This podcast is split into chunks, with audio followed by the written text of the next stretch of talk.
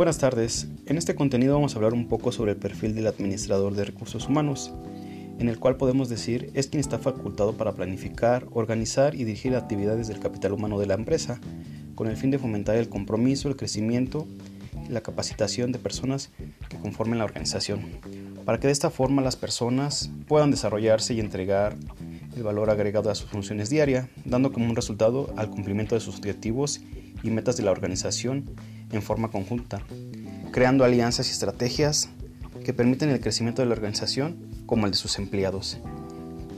En eso se puede sustentar ya que la necesidad mutua de la organización y los trabajadores, dando que la organización necesita cumplir con objetivos para que ello sea necesario contar con un capital humano bien planificado.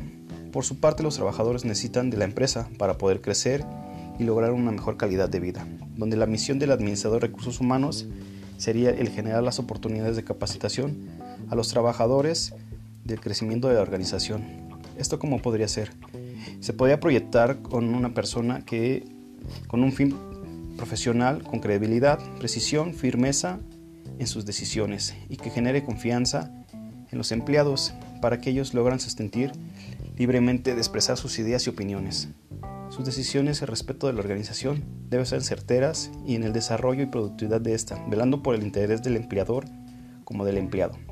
Para esto creo que es importante que el, administrador tenga características profesionales, como tales sería el poseer un título profesional, el uso de una buena tecnología, el dominio de temas relacionados, índices económicos, tasa de desempleo, crisis económica, reforma previsional, Código del Trabajo. Debe tener eh, unos conocimientos como tal, sería el pensamiento crítico. Perdón. En el manejo del pensamiento crítico nos da la oportunidad de ver exactamente dónde está produciendo los puntos críticos dentro de un proceso y ser capaz de no conformarse diciendo las cosas que siempre se han hecho ahí.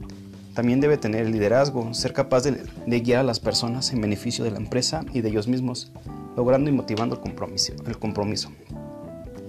También podemos decir que el administrador de recursos humanos posee la capacidad de ser subordinados a cumplir sus objetivos que tengan con respecto a la organización, debido a que no solamente está destinado a lograr objetivos generales de ella, sino también a elevar la motivación diaria de los empleados para que cumplan sus objetivos profesionales dentro del entorno laboral.